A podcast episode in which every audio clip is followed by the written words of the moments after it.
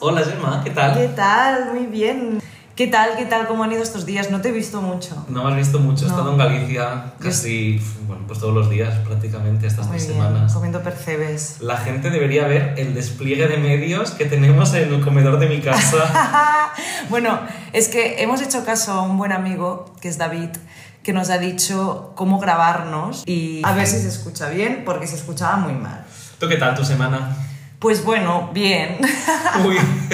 Mucho trabajo, estoy un poco loca. Estoy muy obsesionada con Joan Didion. Ah. Pero es que estoy muy obsesionada con un ensayo que después hablaremos. Al y me lo leo todo. tres veces al día. Muy bien, Gemma. Es como mi terapia. Si sacas tiempo para leerte tres veces al día un ensayo de Es que no tienes tanto trabajo. no tienes tanto trabajo, ni tu vida va tan mal. Ya, ya, ya. Bueno, y después otra cosa. Hoy me he despertado y no había electricidad en mi casa. Qué me, guay. me he duchado con agua helada. Yo me duché con agua helada hace tres días en Coruña. Estamos conectados hasta para eso, Gemma. qué fuerte. ¿Y eso no iba? Eh, pues no, me cambiaron la habitación en el hotel. Wow, pues yo he sufrido, ¿eh? Mira que no hace frío. Pues imagínate en Galicia, lo fresquito que estaba el ya, agua. ya, ya.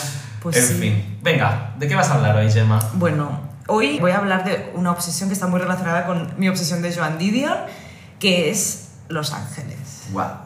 Y Ya sabes que, que, que me flipó cuando fui hace un año, justo fue un- hace un año, porque creo que fui como coincidiendo con Semana Santa, y volví loca, loca, loca, obsesionadísima mm, y sigo estándolo. Voy a explicarte muchas cosas que me gustan de esta ciudad, un poco como cuando hice esa lista absurda de Foster Wallace. Uno, dos, venga. Pero lo haré sin números porque si no te vas a volver loco Gracias porque a hay Dios. muchos puntos. Bueno, empecemos por el primero. Vale, primero de todo, es una ciudad maravillosa de la que tanta gente ha teorizado, que creo que eso es un motivo de por qué es una ciudad de la que hay que hablar, ¿no? Y, y a mí me dejó, como te decía, totalmente obsesionada, porque es una ciudad muy chiflada Ujú. y muy única, que creo que o entras y la entiendes y te enamora, o la detestas y quieres irte corriendo de ahí. Y creo que es una muy buena descripción de todo lo que me interesa, que es como o lo amas o lo odias. Esto, desde el primer capítulo estamos con eso. O lo amas Exacto. o lo odias. O lo amas o lo odias. De Los Ángeles me fascinaron muchas cosas. Una de ellas fueron las librerías. Hay librerías independientes maravillosas en Los Ángeles. La más mítica quizá es una que se llama The Last Bookstore, que está en Downtown, pero mi favoritísima de todas es una que se llama Skylight, que está en Los Feliz. Lo que tienen en común todas estas librerías es que aparte de que tienen las colecciones de ensayos más experimentales y alucinantes que he encontrado en mi vida, que supongo que viene un poco de, de la cultura hippie, esa cosa psicotrópica, de, un poco de que está impregnada en el ADN de la ciudad, Y que te encanta. que me encanta, pues... eh, Bien de psicotrópico eso, hippie. eso se respira en los ensayos. Son unas chaladuras Chala- máximas. chaladuras máximas. Pero muy interesante realmente. Y además de esto que me fascinó, lo que tienen también es una sección entera, pero que quizá la mitad de la librería es, está como enfocada a eso, que son libros sobre Los Ángeles. Y no guías ni libros cutres. Como nos podemos encontrar en Barcelona Correcto. sobre Barcelona. Exacto, sino ensayos y recopilatorios muy serios que demuestran que la gente que ha vivido o ha pasado por Los Ángeles se lo ha tomado muy en serio, ¿no? Y que es una ciudad que no te deja indiferente en ningún caso. Entonces, estoy todo el rato intentando justificar por qué, por qué estoy hablando de ¿Por qué Los me Ángeles. gustan Los Ángeles? ¿no? Yo me compré dos libros maravillosos que he estado releyendo estos días, que son el primero, el Writing Los Ángeles. Los que- Angeles. Writing Los Angeles. a ver, em, yo lo hago medio hispano, ¿vale? Porque en Los Ángeles se habla mucho castellano. Los Ángeles. Entonces, ¿qué es Writing Los Angeles? Es una antología de escritores que han utilizado Los Ángeles como escenario de sus historias. Maravilla. Y después eh, me compré otro que es el Everything Now, que son lecciones sobre la ciudad-estado de Los Ángeles, de Rosecrans Baldwin, que es un ensayo que recomiendo muchísimo, que mezcla sus propias apreciaciones sobre la ciudad con teorías de escritores y con opiniones que va recopilando de ciudadanos de Los Ángeles. Y hoy voy a intentar hacer algo parecido. Muy bien, Gemma. Poca Yo- yo, siempre, iniciación. yo siempre me pongo unos estándares muy altos. Voy a intentar explicarte. David Foster Wallace y yo, Baldwin y yo. Muy bien, venga. Bueno, Os voy a intentar explicarte por qué Los Ángeles me parece una ciudad increíble y por qué me obsesiona estos niveles tan fuertes. Venga. Y lo haré citando antes que nada para que veas que no soy una tonta que pretende hacer esto No. pensando que yo lo voy a decir mejor Dios que nos nadie. libre de tener el síndrome de impostor Dios tú y nos yo. libre. Yo voy a empezar citando a un señor que es Reinhard Benham, Ujú. que sinceramente no podría haberlo descrito mejor que él en ningún caso y sería ridículo intentar hacerlo. Así que voy a hablar de lo que dijo él y yo diré más uno. Corroboramos. El escritor inglés se enamoró de Los Ángeles y escribió un ensayo donde teorizó su amor por la ciudad, que se llama En defensa de Los Ángeles, y en el que habla de la fealdad intolerable de LA. Y esto me fascina porque es que es así, o sea, el 80% de Los Ángeles es muy parecida a la zona hermética de Sabadell. Precioso. Claro, es que en realidad no tiene nada que ver con la glamurosa Los Ángeles de Hollywood que nos imaginamos en las pelis. Entonces, Reinhard Benham hablaba de esos carteles en la carretera, esas autopistas en medio de la ciudad, ese tráfico terrible de más de una hora para ir, ir y volver del trabajo. Pero a pesar de esto, o gracias a esto, que nunca se sabe muy bien, este señor inglés que iba en bici a todas partes se enamoró de una ciudad contaminada y atascada y aprendió a conducir. Y él decía que lo mismo que los eruditos británicos aprendían italiano para poder leer a Dante, si esto es maravilloso, y yo aprendí a conducir para leer a Los Ángeles en su idioma original. Wow. es muy guay. Es muy guay, Es muy guay sé que ahora es súper políticamente incorrecto porque No hay que conducir. no hay que conducir, eh, nos parecen fatal las autopistas en medio de la ciudad, la contaminación, viva el, el, me- Transporte el medio, el medio ambiente, pero co- conceptualmente me parece Sí, fascinante. es muy- muy poético. Exacto. Entonces, el transporte público es casi invisible para el 90% de los angelinos. Y claro, obviamente el coche pues, es indispensable para moverte por la ciudad. También porque es una ciudad muy extensa y, un- transporte público en una ciudad así también es complicado que funcione. Pues de Los Ángeles también me interesa mucho, sigo, ¿eh? Cómo se gestó la ciudad. Porque explica muchas cosas de ella realmente. Es muy curioso cómo nació Hollywood, porque inicialmente en esa colina, esas letras tan icónicas, en realidad ponían Hollywoodland, ¿no? Y en realidad hacían referencia a una promoción inmobiliaria. Es como Los Ángeles de San Rafael, una promoción inmobiliaria. Vale, y entonces. Exacto, y básicamente estaban pensadas para promover una urbanización. El problema en ese momento es que hacía falta agua, ¿no? Y tuvieron que traerla de 400 kilómetros de distancia. Estos años se llaman las Water Wars y se dieron durante los años 30 y la peli de Chinatown de Polanski está ambientada en esa época y, y se ve muy claro, ¿no? Esas peleas entre los grandes oligarcas para conseguir el agua. ¿Sabes que Chinatown es la película favorita de Jean Didion? No es broma, es verdad, no, lo es sabía. verdad. Esto lo leí el otro día en la revista Interview de, de Andy Warhol. Sí. Eh, hacía como un cuestionario así como rápido y le decía tu película favorita. Chinatown. O sea, que Andy Warhol ya estaba muerto cuando le, eh, le hicieron esta entrevista. Claro. Pero ella dijo Chinatown. Qué fuerte, es que es muy icónica de la ciudad Total. realmente. Y después, otra anécdota de Chinatown. Eh, Diana Vreeland fue a verla en un cine en Harlem Sí. porque no la ponían en ningún otro lugar en todo Nueva York y se ve que ella alzó la mano con las uñas rojas y chilló ¡No me digas que no es guapo! Pero refiriéndose a Jack Nicholson. Sí. Me Sí, encanta. sí. Y se ve que se quedó todo el cine en plan, ¿qué hace esta señora loca chillando con la mano en alto? Bueno, Pero esto es muy americano. es buenísimo. Lo de ponerse a pegar gritos en el cine. Oh, ¿Tú has ido al cine en Estados Unidos? Sí, sí que fui, pero nadie gritó. Eh, yo fui a ver eh, Friends with Benefits. Sí.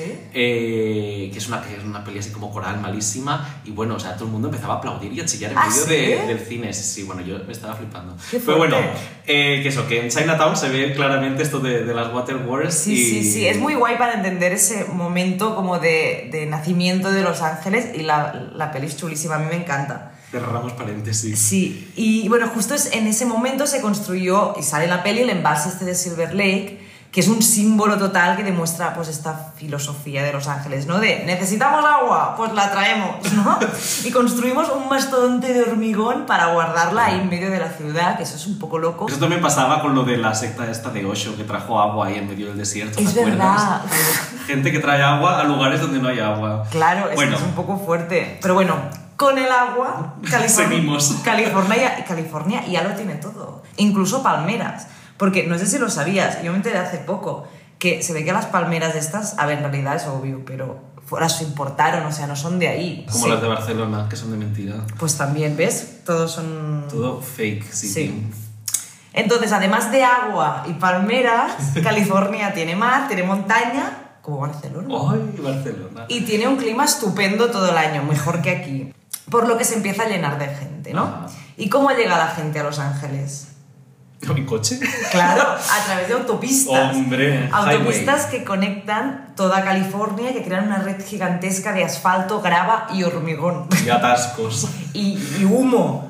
Y que pasan directamente por el centro de la ciudad, que es algo bastante curioso y bastante horrible, ¿no? Porque en realidad no existe un centro ni unas afueras como tal. Ajá. De hecho, Reinhard Benham ya decía que no es una ciudad huevo frito, que serían como las clásicas, sino que Los Ángeles es más bien como unos huevos revueltos. Esto es muy gracioso cuando lo dice. Sí. Por lo que Los Ángeles no es una ciudad acogedora ni amable, ¿no? Mm. Como dice muy bien Rosecrans Baldwin en su libro Everything Now, Los Ángeles no es una ciudad que se te presenta, te recompensa en la medida en que estás dispuesto a desbloquearla. Es decir, que si tú no le pones ganas, la primera impresión de Los Ángeles puede ser, ¿qué es esto? Me quiero ir de aquí. ¿no? Y Rosalind Baldwin reflexiona sobre esto con Sam Sweet, un historiador de Los Ángeles, que le dice algo súper interesante. Dice, una relación con una ciudad es igual que una relación con una persona. Nunca pienso que a Los Ángeles le falte nada. Cuando la gente le acusa de ser deficiente, están hablando de ellos mismos. Los Ángeles es un organismo que provee, pero pide proactividad. Cuando eres pasivo, es fácil defraudarte. Eso me parece, es que me fascina esta idea, ¿no? Porque cuando vas a París, tú llegas, miras hacia los lados y París siempre te va a dar algo, ¿no? Pero Los Ángeles no funciona así. En Los Ángeles no hay nada que ver, y esa es un poco la gracia. Lo que es interesante no es lo que hay, sino lo que tú llevas contigo. Uy, uy, uy. Es que La filosofía del es verdad. Baldwin lo expresa muy bien. Los Ángeles premia a los que se le acercan con la suficiente imaginación de lo que podría llegar a ser. Poesía. Y supongo que con esto, ya que a- me estás diciendo que soy un poco poeta, llega el momento de hablar del sueño americano. ¡Ay, Gemma soñadora! Porque cuando llegas a Los Ángeles, ¿qué esperas? Calor. ¿Calor? No, pero bueno, pues complejos residenciales, Claro. la familia. Bueno, es que Los Ángeles lo veo como muy mid-century todo, ¿no? Total. La señora trabajando en casa, el niño, el perro. La el- casa, el perro, la piscina. Tal cual, es que eso es, eso es Los Ángeles. Claro, ¿y qué casas, no? Pues no hay casas más de los sueños que las casas de Los Ángeles. Que te encanta a ti. Mira, tiene una sonrisa. Pero a ti también te gusta. Sí, sí, sí, ahí me chifla. No, vale. Me parece lo o sea, más. esas casas de un solo piso, reivindico las casas de un solo piso, por favor. La casa de mi abuelo en Sabadell también tenía un solo piso. pero no, no era, no era lo mismo. También era geométrica. Hombre, sí, era, era, era cuadrada. Pero no, no era una casa como la de Los Ángeles. Tenía una vitrina con todo No. Sabadell a sus pies. No, no, no, no, tenía un patio interior. Bueno, Pues a ver, las casas más representativas de Los Ángeles son las Case Study, que fueron experimentos de casas modelo baratas, baratas en ese momento, claro. y eficientes, ¿no? Impulsadas por la revista Arts and Architecture. Arquitecta. Arqui- arquitecta y que pretendían dar una solución al gran crecimiento de la demanda de casas residenciales que tenían los Estados Unidos después de la Segunda Guerra Mundial. Y participaron los mejores arquitectos del momento, ¿no? Pues Charles y, y Ray Ames, por ejemplo, con esa maravillosa casa que construyeron como un mecano, ¿no? A partir de piezas de colores primarios. Richard Neutra, con su casa maravillosa de Palm Springs, que por cierto yo la vi. Se te caen las bragas al suelo. Yo estuve ahí. Hoy es maravillosa. Y quise ir a la de los Ames, pero Eso hay que pedir. Hay que plan- pedir cita un año está- antes. Está a tomar por culo eso. Porque está como en medio de un bosque eso. Sí, sí, sí, sí. Bueno, creo que está tirando hacia Malibú. Uh. Me parece. Igual me lo estoy inventando. Pero me- lo miré, ¿eh? pero era imposible. Hace poco estuvo eh, Belén Lake. Esteban en, en Malibu también. Ah, pues estupendo. ¿Qué más casas hay? que pues es curioso, es curioso cómo ha cambiado Malibú. Y esto lo, lo cuenta Joan Didion. Ajá. De que, bueno, como todo, pero en su momento era un sitio de cuatro chabolas, de intelectuales y tal. Y ahora es un sitio bastante pijo. Pero Bueno, como todo Estados Unidos. como toda la vida, como todo. Como todo el mundo. Acabaremos viviendo bajo un puente. Y acaba yendo, pues, Belén Esteban. que, Claro. Bueno, respecto. Después, ¿qué más? Más arquitectos. Cratch eh, Elwood, eh, ese es el que sí que tiene una muy mítica en la playa de Malibu. Luego Pierre Kuning, que quizá esta es la más icónica de todas. También intenté ir, imposible, o sea, mm, un año vista. Que es la casa esa que todo el mundo piensa cuando piensa en Los Ángeles, que es esa suspendida y toda cristalada con vistas a la ciudad. Maravillosa. Es brutal. Pero obviamente el sueño americano tiene dos caras, ¿no? O, o más. O, o- o- muchas más. Pero sí. Pero imagina a la gente que pensó, I'm going to make it, pero que 30 años después, pues no lo consiguió. No make it. No make it. Que, a ver, es mucha gente realmente, ¿no? Hay mucha gente así en Los Ángeles. Y eso es lo que demuestra pues, que el sistema americano falla por todos lados. No me voy a poner con esto, pero... Pero de hecho Skid Row es el barrio, la mayor concentración de indigentes de Estados Unidos y está en el centro de Los Ángeles. Es un lugar muy peculiar porque, como explica Baldwin, en Downtown no es raro que las aceras estén llenas de hombres y mujeres en traje de negocios que caminan para ir a comer y justo al lado hombres y mujeres con chanclas empujándose unos a otros en sillas de ruedas. sí, bueno, es que esto pasa en todo Estados Unidos.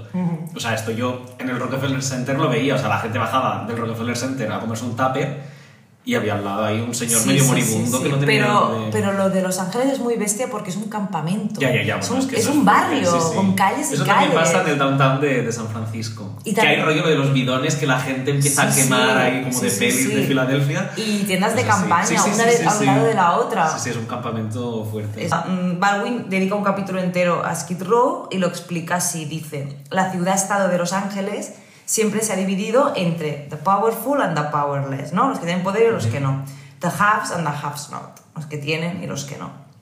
Y en gran parte esta diferencia pues es la consecuencia directa del racismo en, en Estados Unidos. Y es curioso que ahí arriba, ¿no? A lo alto de la colina esté Hollywood, que es la gran fábrica de los sueños. Total. Y ahí abajo, pues el resto, esas mil ciudades en una. Y está Beverly Hills, vale, sí, ok, me parece feísimo a mí. Está Los Feliz, que sí que es una maravilla. Está Silver Lake, Inglewood, Santa Mónica, que son barrios, ciudad, pues súper bonitos. Pero también está Koreatown, está Little Ethiopia, Filipino Town, Little Todo, Tokyo, de todo. Little Armenia, ¿no? O sea, el pueblo de Nuestra Señora la Reina de Los Ángeles también. En Los Ángeles hay comunidades igual de grandes, de anglos, de asiáticos, de latinos, de negros, y todos se sienten de Los Ángeles, todos son angelinos, ¿no? Y eso ha creado una cultura muy única de la ciudad, sobre todo gastronómicamente hablando. Yo, no es broma, que es el sitio donde he comido mejor que he estado en, en mi vida. No es broma. Ajá. Y, y después yo volví tan loca de lo bien que había comido que estuve buscando en plan cosas de... ¿Qué pasa ¿Qué pasa? O sea, estoy yo loca y encontré una entrevista en la que Ferran Adrià decía que era su ciudad favorita gastronómicamente hablando. Y pensé, uff, Suerte que no estoy sola, lo no. Lo dice Ferran Adrià. O sea, obviamente hay restaurantes caros, algunos buenos, muchos mediocres probablemente, pero también hay muchísimos holes in the wall, que son esos agujeros ¿no? en la pared. Ya traduzco como tú. Sí, hablamos eh, esta cosa, el spanglish nuestro. Sí, que son esos restaurantes minúsculos escondidos y que dispensan la comida a través de las ventanillas. Y eso lo permite también el clima, que se da mucho el comer en la calle. Mm. De hecho, Los Ángeles está lleno de food trucks con tacos increíbles. O sea que todas las comunidades que forman la ciudad proveen a los angelinos de comida espectacular. Y eso es brutal. De hecho, es que solo por eso vale Hay que ir a. Los Ángeles a No es broma, exacto. También hay muchos mercados al aire libre con mucho street food. Como decía Joan Didion, Los Ángeles es el único lugar donde puedo sentir que estoy en medio de todo y también como si no estuviera en ninguna parte. Porque es un poco eso también, porque es desolador a la vez. Es como, ¿dónde estoy realmente? ¿Little Tokio? ¿Little Armenia? ¿Estoy en Estados Unidos? No lo sé. Continuando con esta lista sin números, que debo ir por la 55 probablemente. Los Ángeles también tiene una maravillosa puesta de sol, ¿no? Porque en California el sol se pone siempre por el Pacífico, que es una cosa que a mí me vuelve loca, me obsesiona. O sea, esas estampas son tan diferentes a las de aquí. O sea, si el sol se pone por el mar, por el Ajá. océano, no es, no es un cierre de día como para nosotros. Realmente es como una sensación de inmensidad Bueno, que- metafísica. Que, te cambia la manera de vivir, Carlos. Pues con esas puestas de sol no es raro que los angelinos siempre estén buscando un propósito sentido de la vida. Que es una ciudad que se presta mucho a las chifladuras New Age, que es algo que a mí que también me encanta. De hecho, el primer capítulo de Love, ¿tú has visto esta serie? No, no la he Ay, por visto. favor, yo creo que la he visto cinco veces y si estoy pensando en volver a verla ahora Bueno, es un clásico en ti repetir la serie. Pues sí, tenemos que hablar de eso. Bueno, ¿qué pasa? me sé los diálogos. Eh, Pues en el primer capítulo de Love, que es una serie que recomiendo mucho si alguien está tan loco de no haberla visto, que es el primer capítulo, Mickey va a ver a una especie de gurú con un novio absurdo que tiene antes de Gus y, y muestra eso, ¿no? Como la, la cultura esta New Age absurda, chiflada, de todo el mundo ahí con el gurú. Es- Socorro. o sea que Los Ángeles se respira misticismo, pero eso de sacar la cartera y empezar a contar piquetes. Es muy místico también los dólares. Y no es de extrañar que esté la sede de la cienciología, Esto te encanta también. que es espectacularísima. Bueno, yo fui a verla Sí, sí, ya lo sé. Y, y Es que salieron, salieron a invitarme a unas pastas, en plan, ven con nosotros. Gemma es carne de secta. En, en la India se hubiese convertido A- los Hare Krishnas también me fascinan. Hombre, claro, es que ella quería ser Hare Krishna la India, ciencióloga en Los Ángeles. Ay, Dios. Porque me gustan tanto las sectas. Últimamente me encuentro muchos Hare Krishnas en Barcelona. ¿Ves? Es, un- es una señal. Te- te- de hecho, te llamé un día, ¿te acuerdas? Sí, sí, sí. Chillando, feliz ella que se ha encontrado un Hare Krishna por la calle. Bueno, continúo y acabo. Martin Meyer escribió en Esquire en el 61 una cosa muy acertada sobre todo esto. Dijo que Ley era el hogar de la gente con una sola idea, beatnik o budista, y una vez que la mente ha encontrado su idea, deja de trabajar. Es que muy claro, es que te gracioso, encanta es esto. muy gracioso. Muy de la mano de esto, Los Ángeles muchas veces también es sinónimo de falsedad. Como todo Estados Unidos. Baldwin escribe en Everything Now que todo el mundo espera una oferta mejor. Si la respuesta es no puedes ayudarme, pues no quiero conocerte. Todos los americanos son un poco así, pero creo que en Los Ángeles es todavía más, Más exagerado, exagerado. por el rollo de, de, de Hollywood y de, superproducciones de actores y que... Bueno, Como que el la gente... Sí, 100%. exacto. Emma Chamberlain, eh, a quien yo defiendo profundamente, tiene un podcast entero sobre el tema que os recomiendo mucho. Y habla un poco de estas luces y sombras de Los Ángeles, ¿no? En plan, es el sitio donde puedes conseguirlo todo, pero es el sitio donde también pues, puedes ser tremendamente infeliz. Y sea como sea, con sus luces y sus sombras, como dice Baldwin, probablemente Los Ángeles sea el mejor sitio donde ver el despliegue de América antes de que nos mudemos todos permanentemente a Internet. Me encanta esta frase. ¿No? Muy New Age también. Es, es muy guay, o sea, vamos a Los Ángeles antes de que todos ya... Antes de que acabemos en, en- en el metaverso. Exacto. Pues no nos vamos a ir de Los Ángeles, Gemma. Vamos a seguir en Los Ángeles. vale, nada de metaverso. Nada de metaverso. Porque, ¿de quién voy a hablar? Voy a hablar de David Hockney. Bueno. A partir de un libro que me leí la semana pasada y que te han regalado a ti. Ay, sí, Oscar, gracias. Un amigo mío que quiero mucho. Bueno, pues es un libro que se llama Love Life, eh, que lo ha escrito Jean Fremont, que es su galerista y el fundador de, de la Galería Lelong de París, y que está editado por Elba. Es un libro monísimo, Sí, rosa, que es lo más. Pero con David Hockney me pasa que una cosa que me ha pasado con otros artistas, que por ejemplo me pasó con Lucien Freud, que son estos artistas que de normal nunca me interesaron en un principio, ¿sabes?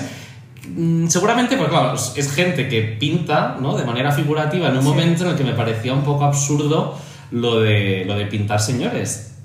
Y entonces, ¿de dónde viene esta obsesión de Hockney? Pues la obsesión viene que en enero fui a Londres y encontré en el Double Street Market un libro sobre sus fotografías. Entonces, se ve que a Hockney nunca le interesó la fotografía hasta 1982. Y esta historia es muy graciosa porque se ve que un amigo suyo, que era comisario, eh, se dejó una cámara Polaroid en su casa, de Ho- Hollywood Hills, que yo no sé dónde está, porque no he ido a Los Ángeles, pero supongo que tú sí. Bueno, El- bueno, bueno, en en Hollywood, arriba, las colinas. Y entonces él encontró la Polaroid y dijo, pues vamos a experimentar con esto. Ujú. Y empezó a utilizar la Polaroid y estas fotografías para hacer fotocollage y entonces hacer un tipo de fotografías que están ¿no? a medio camino entre la visión de un humano y la representación cubista. Y esto nos lleva a una cosa, ¿no? Que serían como los tres pilares de Hockney, como las tres cosas que le obsesionan, sus pasiones, que es, es Los Ángeles, Mira, tenemos algo en común. la música clásica, que esto es muy yo, Claro. y Picasso, que también es muy yo, que soy un pesado con Picasso, a pesar de todo. A pesar. Pero a ver, todo el mundo sabe que Hockney es un pintor inglés, que en los 60 se mudó a Los Ángeles y que vivió ahí por primera vez entre el 64 y el 68 porque él era abiertamente homosexual y en esa época en Inglaterra estaba penado.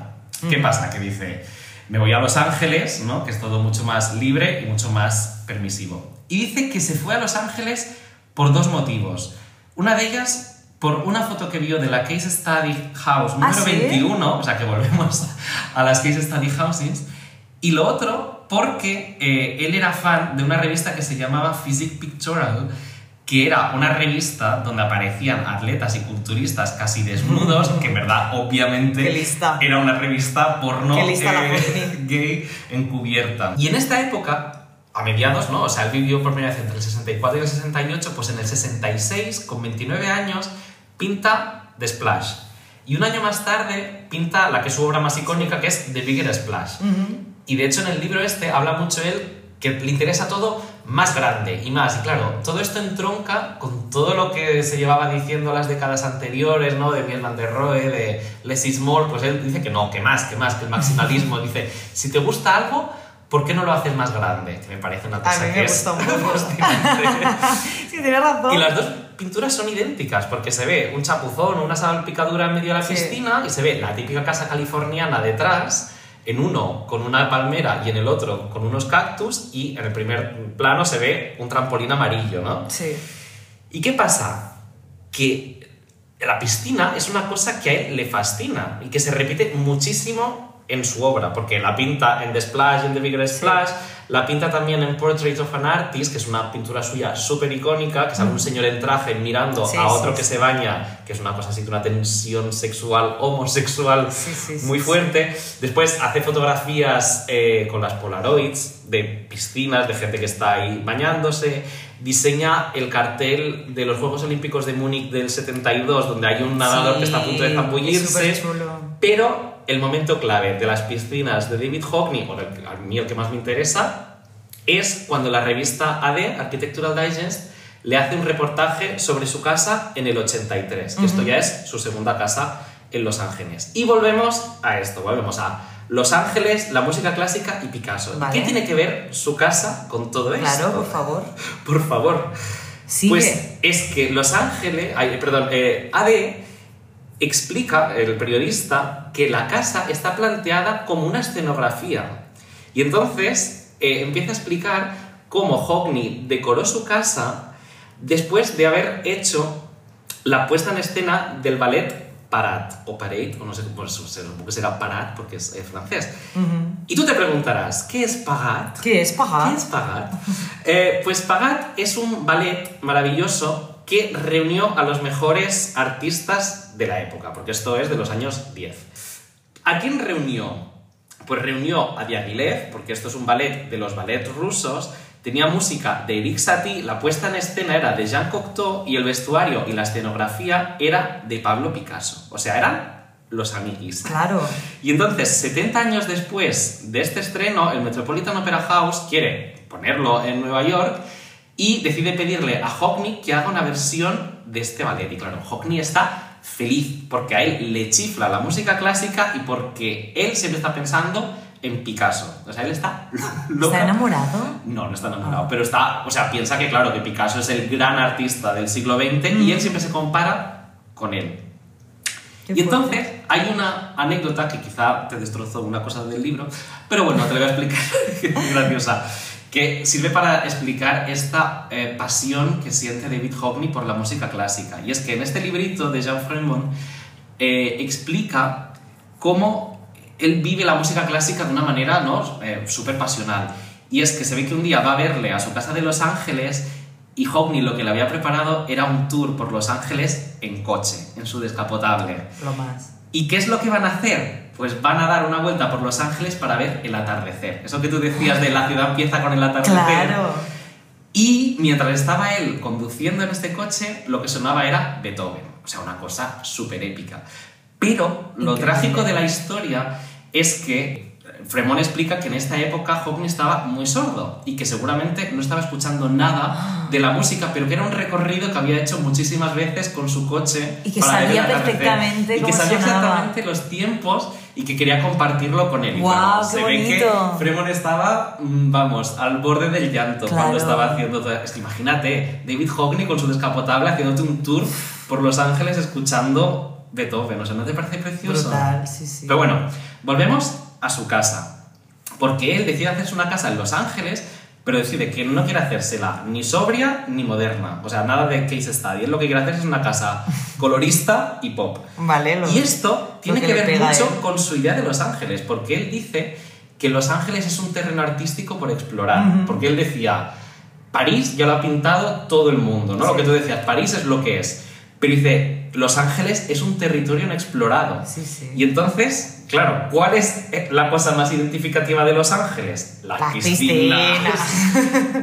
Y entonces, esta casa, ¿no? En este reportaje de la D es donde se muestra la icónica piscina de David Hockney en el que él pinta unos brochazos en el fondo que parecen los reflejos del agua y se hace esa foto icónica que sale en una tumbona con los calcetines de Ya. rayas de colores, espatarrado en plan, esto es mi casa en Los Ángeles.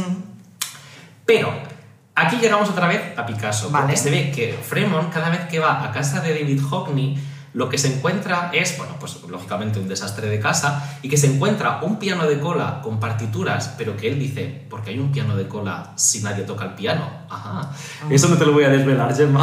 No, Entonces, dilo, no pasa nada. no, se ve que nadie toca el piano. no Ah, sé. Una cosa muy absurda. O sea, porque le gusta tenerlo sí, ahí. sí, sí, sí. Vale. Whatever. Eh, y se ve que tiene siempre los volúmenes de la obra completa de Picasso abierta, en el sentido de que él está siempre revisando la obra de Picasso para pensar cómo lo haría él, ¿no? Y cómo Hockney lo puede replantear, todos los mismos conceptos que ha hecho Picasso. Y entonces, claro, hace parar, eh, versionando a Picasso, eh, se pone a hacer los fotocollages estos que te comentaba antes, que tienen una visión cero fotográfica clásica y exploran esa visión como cubista, pero es que incluso intenta emular a Picasso con los perros.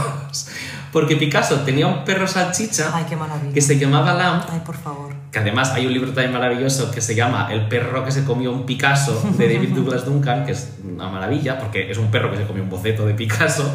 Pero es que David Hockney decide que en vez de tener un salchicha, tiene dos, que se llaman Stanley y Budgie. Buah, tío, es que es el mejor perro. Y ahora ya la última anécdota es que eh, Hockney hizo una exposición entera dedicada a sus dos perretes A perretes, sí, sí, sí. en el 95.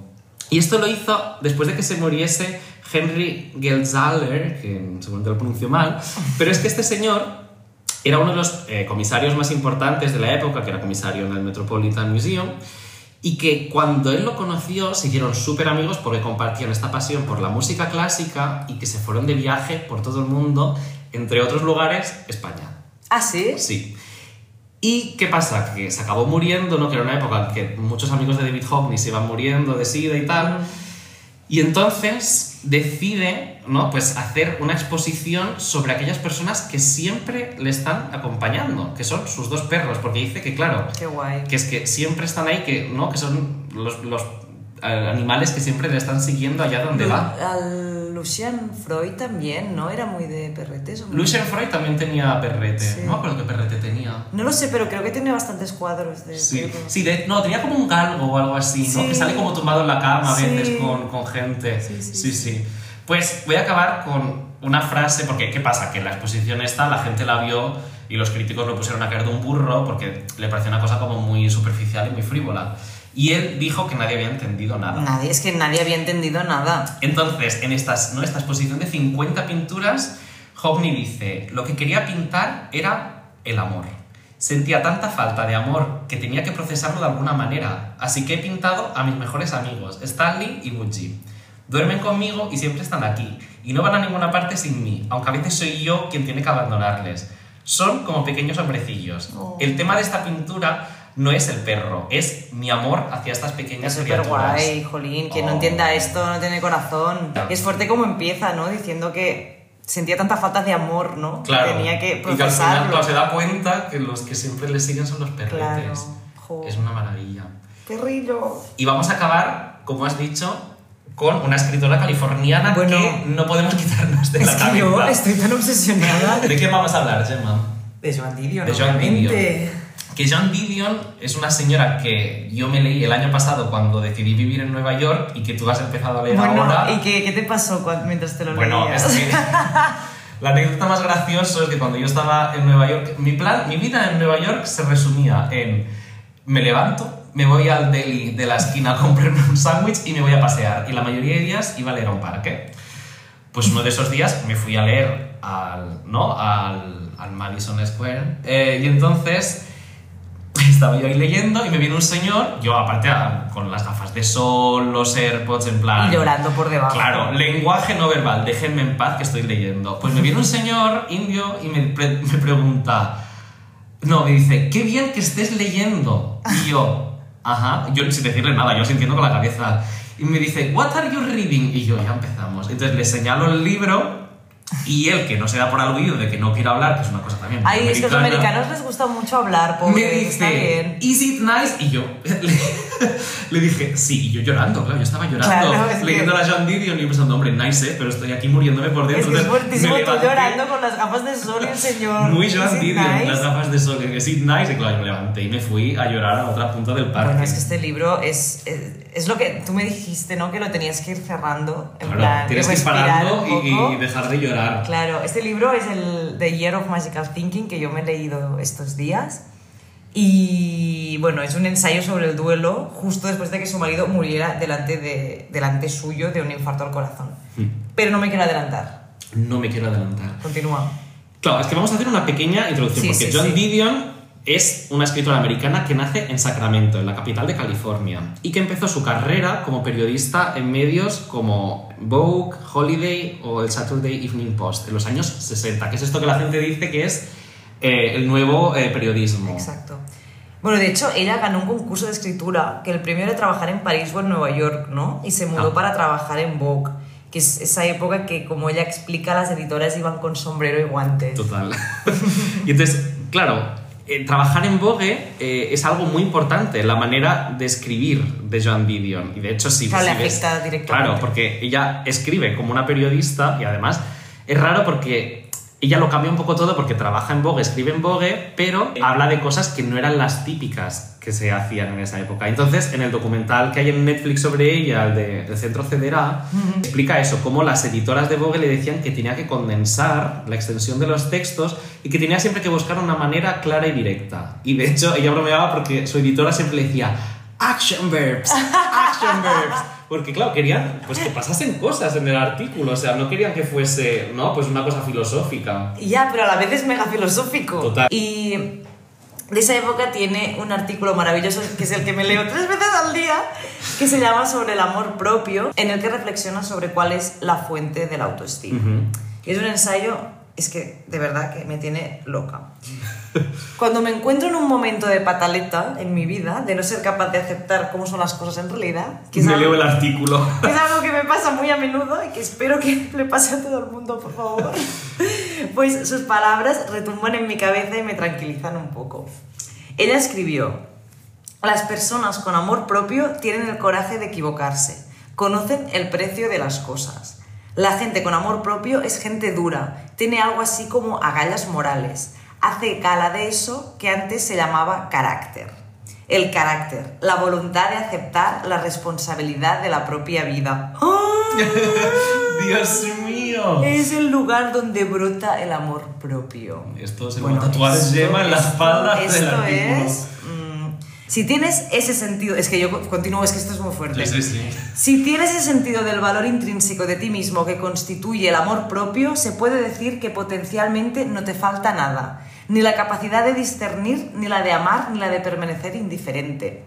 Que te falte, en cambio, equivale a estar encerrado dentro de ti mismo Dios mío, los suspiros de Gemma. y ser paradójicamente incapaz tanto de mostrar amor como indiferencia. Sin amor propio y a cabo, uno termina por descubrir la última vuelta de tuerca, que uno se ha escapado para encontrarse a sí mismo y ahora se encuentra la casa vacía. Tatuado a fuego. Porque por mucho que lo pospongamos, al final siempre acabamos acostados solos en esa cama notoriamente incómoda. Totalmente. La que nos hemos hecho nosotros mismos. Yes. ¡Ah! Tercer suspiro. Bueno, estoy más a bien, me estoy aguando, pero... La ansiedad de Gemma acechando. El que durmamos o no en ella depende, por supuesto, de si tenemos amor propio o no. Totalmente. Es fuertísimo. Es que es Esto un- salió en Vogue. Esto es un bofetón tras otro. Es que, o sea, y en eso estoy yo, en hacerme la cama lo más cómoda posible, Carlos. Bien. Aceptando que no siempre será comodísima, pero que es mi cama y que tendré que dormir en ella. ¿Qué, qué paralelismos. No sé, es que me parece increíble este ensayo, de verdad, y sigo flipando que saliera publicado en Vogue. ya Bueno, no se que hacen en estas esta cosas. época Vogue era lo más, ¿no? Porque escribía John Didion, escribía Truman Capote, Sí, o sea, sí, sí, todos época- los de Tom Bueno, y en. Squire también, es que de hecho, ¿no? En los 60 todas estas revistas de estilo de Claro. hombre y de mujer, ¿no? No, no eran revistas absurdas, No, o sea, no, eran no. medios de comunicación maravillosos como Esto, Life. esto o- tengo mucha envidia esto- de esta ya. época. Pero bueno, es que la gente no consume esto. Pero bueno, de hecho, en esta misma época es cuando ella conoce a su marido, a John Gregory Dunn, que él trabaja como periodista en la revista Time, ¿no? También Sí. así como un medio súper icónico. Y serio. Y claro, Didion y Dunn vienen de universos diferentes y ella es súper consciente de eso, de eso. Ella dice, nos divertíamos juntos y pensé que era inteligente, sabía un montón de cosas que yo no sabía, cosas como la política y la historia. A mí esto me parece fascinante. Siempre hay que buscar marido... Súper diferente. de- vamos, en la otra punta de- de, la Claro, habitación. es que o si sea, no vaya rollo. si no es un tostón que esté todo el día hablando de lo no, mismo. No, no. Pero claro, a Didion lo que le interesaba era pues, la realidad más próxima, los cambios que está viviendo la sociedad y le interesa explicar todo esto desde su punto de vista personal. Sí, exacto. Aunque es verdad que la carrera de Didion fue súper extensa y variada. De hecho, es que escribió guiones sí, de sí, y, sí, y sí, canciones. o sea, todo, la tía. todo. Bueno, de hecho, escribían guiones que ganaban pastizales con, sí. con su marido. Claro. Y tuvo, sí que es verdad que tuvo una época más tarde más preocupada por la política internacional, ¿no? Que se fue a El Salvador con John también y escribió sobre la guerra civil que estaba en pleno apogeo, ¿no? Mm. Pero sí, antes de eso ella escribió sobre su realidad más cercana, como tú dices, y quizá los ensayos que la hicieron más famosa fueron los que hablaban de la California hippie y de la droga, ¿no? Que había inundado el estado. Claro, pero no es esta cosa hippie de, uh, qué chuli, No, cero Age". romántico, no. Perspectiva súper crítica. Y eso es que ella decía mucho que había perdido la fe en el contrato social, ¿no? Porque su artículo quizá más icónico de, esta, de este momento y más descarnado es ese que habla de cuando se encuentra una niña drogada por la calle, ¿no? O cuando creo que hace una fiesta en casa y, y entra en la habitación de Quintana, de su hija, plan para ver si está durmiendo y está todo de drogas Sí, en, sí, sí. en el suelo y, y ella le da un... Claro, le da un Harry, Un muy fuerte. Claro, es que se van en el 64, o sea, en el 64 se casa con, con su marido, con John, John Gregory Dunn, y se vuelve a California, ¿no? Porque estaban los dos en Nueva York. Porque ella decía eso, ¿no? California es el lugar en el que hay que estar. Pero Sí. es esa cosa como de California es el lugar donde hay que estar eh, con sus luces y sus sombras. Y también ella Claro. encuentra ahí una oportunidad fascinante porque ella es la escritora de la costa oeste escribiendo para medios Claro. de la costa este. Exacto. Ella se casa con John, voy a hablar de, de bueno, su relación. el amor. Ella decía que no, no, no podría haber estado nunca con alguien que no fuera escritor porque no habría tenido paciencia con ella. Y se ve que nunca entregaban un artículo sin que el otro lo revisara antes. Y incluso creo que en una época compartieron una columna, no me acuerdo Sí, de sí, sí, lo escribían a medias, sí, Sí, no me acuerdo. esto es muy guay. Live una de estas. Esto es muy guay. Y hay una cosa que me encanta, me encanta, me encanta, que cuenta Joan en The Year of Magical Thinking y que pienso hacer cuando tenga un hijo, que es que John se ve que escribía en un papelito todas las cosas raras que decía su hija Quintana. ¿No? Las frases típicas de esas fantasiosas Sí. de los niños que dices... Que te dejan descolocado, en Sí, plan, ¿qué dices, que son niño? muy divertidas. Pues las escribía y las ponía en un botecito de cristal. Y con el tiempo lo abrió y se ve que usó algunas en su novela That's Sea. Ya, y es que esto también sale en, ¿no? en, la, en la novela que me acabo de, de- de leer, que es... La de Blue Nights. Blue Nights, que es la que escribe justo después de The Year of Magical Thinking. Y explica que ella eh, lee varios fragmentos ¿no? de That Sea, eh, recordando ¿no? la infancia de Uf, Quintana en el entierro de Quintana, porque Blue Nights gira en torno a la muerte de, de Quintana. Wow. Y es un libro que es como raro, ¿no? Que te- me acuerdo que lo estaba leyendo y te estaba diciendo, es que no me está acabando de gustar, pero al final sí, porque tiene cosas muy bonitas como que me parece que es como un poco un homenaje a su hija, porque de hecho en The Year of Magical Thinking no habla de Quintana. No, nada, muy poco. Habla de su relación con John. Sí. Y de hecho hay una cosa muy bonita que, porque The Year of Magical Thinking se acabó convirtiendo en una obra de teatro, Sí. y ella explica que cuando iba a los ensayos de, de esta obra de teatro, era un momento en el que podía vivir una realidad en el que Quintana no estaba muerta. Que esto es desgarrador, es que es fascinante. Y después, claro, tiene ese momento muy de ella que te explica las cosas que pasa desde hablarte de los zapatos que llevaba a la muerte en dos párrafos Eso es muy fuerte. que es muy fuerte. Y por ejemplo, habla del entierro en el que están hablando de estos papelitos que, que escribió John. Y explica también una canción que suena en el entierro, ¿no? que es eh, la sonata 21 de, de Schubert, que me parece. Es que, claro, John Didier me parece la mujer eh, más elegante y con una entereza más fuerte que conozco, ¿no? Porque te explica eso, la canción que suena el día de, de la- del entierro. Claro, cuando habla de estos detalles como mundanos, Total. ¿no? Es, Es- que en es- realidad es desgarrador. Es que es desgarrador totalmente. Pero bueno, Blue Knights, creo que no es lo más, más guay que me he leído de ella, pero lo que sí que recomendaría, además de The Year of Magical Thinking, es un recopilatorio que es- se publica a finales de los 60 que se llama Laughing Towards Bethlehem, Uy, la portada es lo más. que la protagonista lo más, y que está este ensayo que decía Gemma, ¿no? De, de la oda al, ¿no? a la autoestima, y también tiene un ensayo que a mí me encanta, que es con el que cierra el libro, que se llama Goodbye to All That, ¿no? Adiós a todo eso. Sí. Eh, porque yo soy muy pesado porque creo que Joan Didion se tiene que leer en inglés, porque además es que me parece que es una autora súper fácil de leer en inglés. Y hay una cosa que me fascina de ella, que son los inicios de los artículos, porque este empieza con It is easy to see the beginning of things and harder to see the ends. Claro. Que es una cosa maravillosa, ¿no? De que es fácil ver cómo empiezan las cosas, pero más difícil ver cuándo acaban. Claro, es precioso este, ¿no? Cuando dice que recuerda con súper claridad cuando empezó su vida en Nueva York, pero no sabría decir Claro, porque ya, de hecho yo, que soy así como también muy poeta y sufrido, cuando me volví de Nueva York, de decir, es que claro, eh, te vas de Nueva York, pero ¿en qué punto dejas de vivir en Nueva York? ¿No? ¿En qué punto dejas de llevar la ciudad contigo? Ya, ya. Porque es esa cosa como que se te queda dentro. Sí, yo pues claro, también. Bien de intensidad. Ya, ya, después me dices a mí.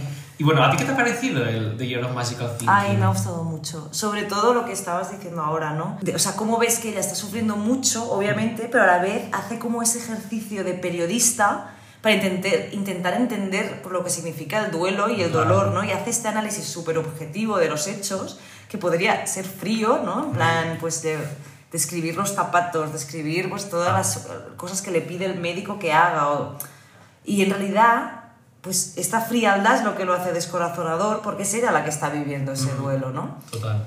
Y bueno, a la vez, como ella misma dice, se pasa un año en una especie de pensamiento mágico en el que parece que tiene que demostrarse a sí misma que John ha muerto y que no va a volver, ¿no? Y tiene estas, le vienen estos pensamientos eh, un poco fantasiosos, ¿no? De, hostia, no voy a quitar su ropa del armario porque si John vuelve, pues va a necesitar Claro, no zapatos. puedo tirar los zapatos, ¿no? Porque claro, no va a ir descalzo. Y, y a qué hora sería, ¿no? En Los Ángeles cuando se muere en Nueva York. Sí. Porque yo qué sé, podría ser que el final hubiera sido diferente. Quizá no está muerto todavía en, en- en Nueva York. Eso es que, mira, se me está poniendo la piel de gallina. es que es muy yo igual. Y de hecho, claro, es que el inicio del libro también es, es maravilloso, porque el libro empieza con Life changes fast, life changes in the instant. You sit down to dinner and life as you know it ends. Claro. The question of self-pity, ¿no? Esa cosa de la vida cambia en, ¿no? en una Sí. centésima de segundo y después ella explica cómo eh, esto es lo primero que escribe cuando se muere John y que eh, después lo relee cuando pasan unos meses de por qué escribí esto, Ya. ¿no? Y, y de hecho, claro, es el primer libro que escribe sin que John lo revise, Uf. Que es, es un ejercicio para sí misma y, y, claro, tiene unos momentos que son eh, fascinantes, Sí. ¿no? O sea, a mí es que me, me parece, o sea, no sé, y esa cosa como de entender exactamente cuando un cuerpo está muerto. ¿no? Es que esta cosa de pensamiento mágico, cuando muere alguien, realmente ella lo pone en palabras, pero es que es una cosa que pasa, ¿no? Mm. Yo me acuerdo cuando se murió mi abuela, estuve mucho tiempo pensando, ay, a ver si me va a llamar. Sí, sí, yo esto me pasaba con mi abuelo, que me acuerdo que había pasado un montón de meses desde que se había muerto, estaba yo conduciendo Y digo, ay, hace, hace días que no hablo con él. Sí. Y, y decía, ¿qué tiene que estar haciendo? Y yo pensaba, pues seguro que tiene que estar pues haciendo, ¿no? Pues eh, Sí, sí, sus cosas, ¿no? De, de montar algo. A mí me sorprendió ese pensamiento en mí misma y por eso me emocionó tanto leer a Joaquín, Claro. porque es como, wow, yo no había nunca pensado que eso es algo como que podía que pasar. nos pasa a todos, Claro. ¿no? Que estamos como- En realidad nos pasa a todos. Claro, que no aceptamos como que alguien ha muerto y que Mm. de hecho sí, siguen vivos. Pues ya estaríamos. Siempre acabamos los capítulos con un mal sabor de boca. Hostia, es que somos tan dramáticos. Pero bueno. no, hay que ir a- tenemos que ir a Los Ángeles. Tenemos que ir a Los Ángeles juntos, Sí. intentaré que no acabes formando parte de la cienciología. Bueno, ya y si no, pues nada. Lo siento, Tere. Se quedó tu hija, se quedó tu hija en Los Ángeles. Sí, es fuerte. Tenemos que hacer un capítulo de, de sectas. Bueno, nos vemos la semana que viene, sí, tema, y en dos semanas con el podcast. Súper. Un besito. Un beso. Thank you.